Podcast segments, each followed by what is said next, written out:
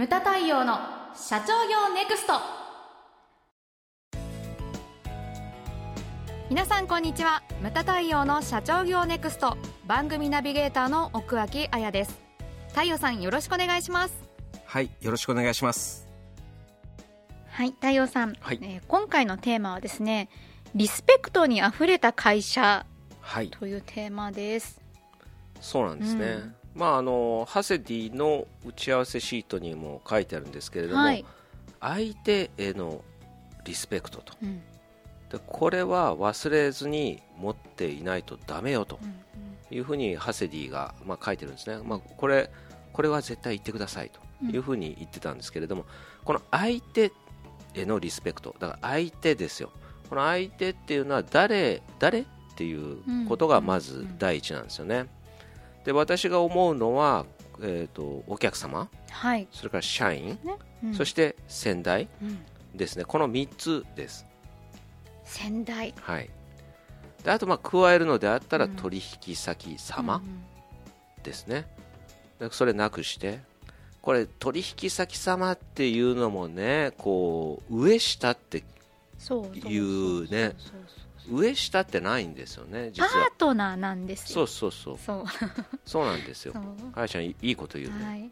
でアメリカもそうなんですよね。アメリカなんていうのはお客様とその自社も対等なんですよね、うんだってあの買っていただいてお客様はほら神様っていうのが日本的経営じゃないですか。ですね。はい。でもアメリカっていうのはほら等価交換なんですよ、うんうん同じ価値のあるものを現現金とお金とその商品を、うんあの交換してるから、はい。とあの対等っていうのがね。でまあ、それも一つの、まあ、考え方かはないとい。うふうに思うんですけれども、まあねお客様社員先代そしてまあ取引先様ですね。はい。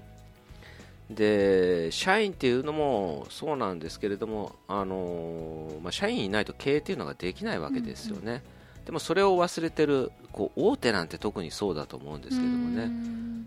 結構ほら社長ってやっぱりいろんなあれがあるからなんていうんですかね。配当多くもらってたりするじゃないですか、うんうん。はい。でもその配当っていうのは自分で稼いだのかって言ったらいやちょっとうんちょっと違うんじゃないのと。それっていうのは社員さんが現場、ね、駆けずり回って稼いだお金じゃないのっていうのが私の考え方なんですよね、うんまあ、先代っていうのもそうですリスペクト。これはだから京都の老舗の家訓にはどの家訓にも入ってるんですよ、はい。先代を敬えと、先代を大事にできない人がそのお客様を大事にできるわけがないだろうと、んんまあげ現代語に訳すとそうね。いうことがはい必ず書いてあるわけですよね、はい。あと僕が言うのはそのお奥さんとかもそうですよね。社長人に優しく己に厳しいとはどの宗教でも書いてあるけれども、いや奥さん大切にしてんの？って言ったらね、うん。違うみたいなさ、うん。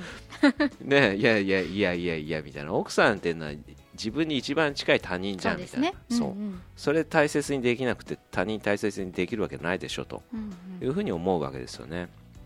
でまあまあ事例をちょっといくつか話したいんですけれども、そのこれはうちの事例ですけれども、例えばですよ。そのこの間亡くなったゴルバチョフさん。はいはい。うちお呼びしたことありましたよそうでしたね。うん。3回です、うん。3回。はい。前2回は来なかったんでです。すねびっくりしたこと。ないいや僕、えーとね、2003年だったんですよね、うん。で入社4年目だったんです。であの時1回目その全国経営者セミナーでもちろん目玉ですよで2日前に来るはずだったんですけれどもその飛行機に乗ってなかったんですよ、うん。え？みたいな。で僕が聞いたのは前日だったかな。だから次の日かな、うん。で熊谷はその時あの担当だったのが熊谷ですから2日前に分かってるわけですよね、で、えー、と理由がちょっと風邪気味だから。お来いと。うん。来いよって感じですけれども、まあ、来なかったとであれですねこうもう前日だからもうお客様にも発表もできないと。そうですね。でうん。急遽代打を走り回って探してた時に、うん。ゴゴルバチョフさんに代わる人を、ね、探さなきゃいけないわけですから、でまあね、当時の担当の熊谷にしてみたらもう心心臓をわしづかみにされたような痛みだったと思いますよ。うん。でその時にその、えっと当時の理事長のだ今の会長の牟田学が会社来た時に、入り口で「おはようございます」って入ってきてでそのまま「お熊ちゃん」って言って熊谷のところに走り寄ってきて「体大丈夫か?」って言ったらしいんですね。すごいですよね。第一声が。第一声それが出るのは。本人言った本人多分もう覚えてないと思うんです。2003年のことね、うんうんうん19年前です。でも言われた熊谷は絶対忘れないわそうけですですよね、うんだからうちの会長をどっかで紹介するときには必ずこのエピソードを言うんですね、自分のそのボスはあの自分の体を気遣ってくれたと。うん。でやっぱりその損害っていうのはやっぱ大変だったんですよね。ですね。うん。で2回目も来なくて3回目は来てくれた。だからその全2回の参加者申し込み者ですよ、全員に CD を焼いて配ったんですよね、まあ3回目聞いた人も聞けなかった人も全員に、うんでそれをまあ全部火を打ちで持ったわけですけれども、まあまあでもあれはすごかったって言ってくれる人が、うん。あの多いので、まあ、それはありがたいですね、うんありがたいですけどね。うん。まあまあ大変でしたよ。うん。そういうことがありましたね。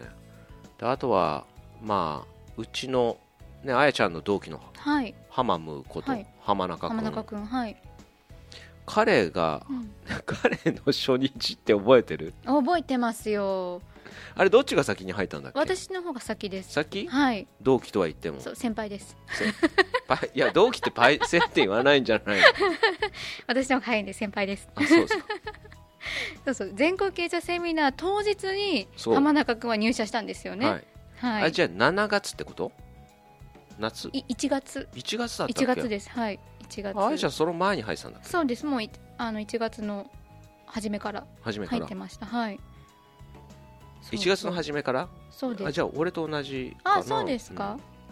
俺も1月から。でハマハマムは全国経営者セミナー初日だったんですよ、ね、そうそうです。やめろって言ったんですけど、終わってから来いと。言ったらどうしてもって言って初日から来たんですよね。で本当来たと思ったんですけども、その時にちょっとねほら私はもう講演してたのかなその時、うんだから控え室にずっといたんですよね。あのトップバッターだったから。ですね、うん、で準備をしてた時にそのもう名札とか名刺とか全部作ってあったんだけれども、名札をつけるのかつけないのかっていうので結構二分したみたいなんですよね意見で入ったばっかりだから。入ったばっかりだから。でほらお客様から質問されてもわからないから、ね。二度手間になっちゃうみたいな感じの人と、まあ、つけた方がいいんじゃないのっていう人と二分したみたいなんですよね、うんうんうんでその時にあの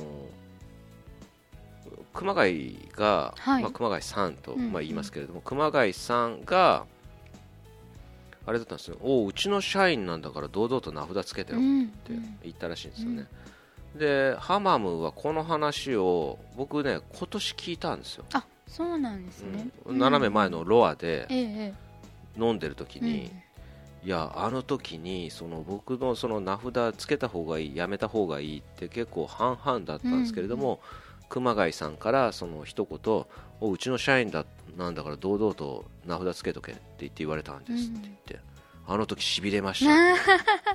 なんで俺はその時いなかったんだって 思ったんですけれども、うんうんうん。そう。あの彼はだからその一言が忘れられないってやっぱり言ってました。ど。で言った、うん多分熊谷さんは覚えてないです。これまたね。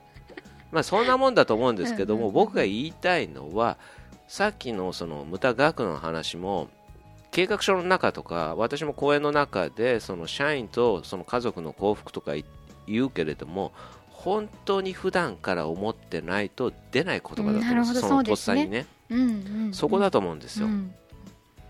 だからまあそういったものそうだから計画書これ聞いてる人も計画書書いてる人も結構いらっしゃると思うんだけども、当然のように最初の理念の部分とかに書いてあったりすると思うんですよね、でも本当にそう声を大にして言いたいのが普段から思ってないととっさのその一言というのは出ないです、うん、そういったものをだから本当にリスペクトしてるのかどうか、うん。言葉では何とも言えるんですけどね、うん。うん表面では。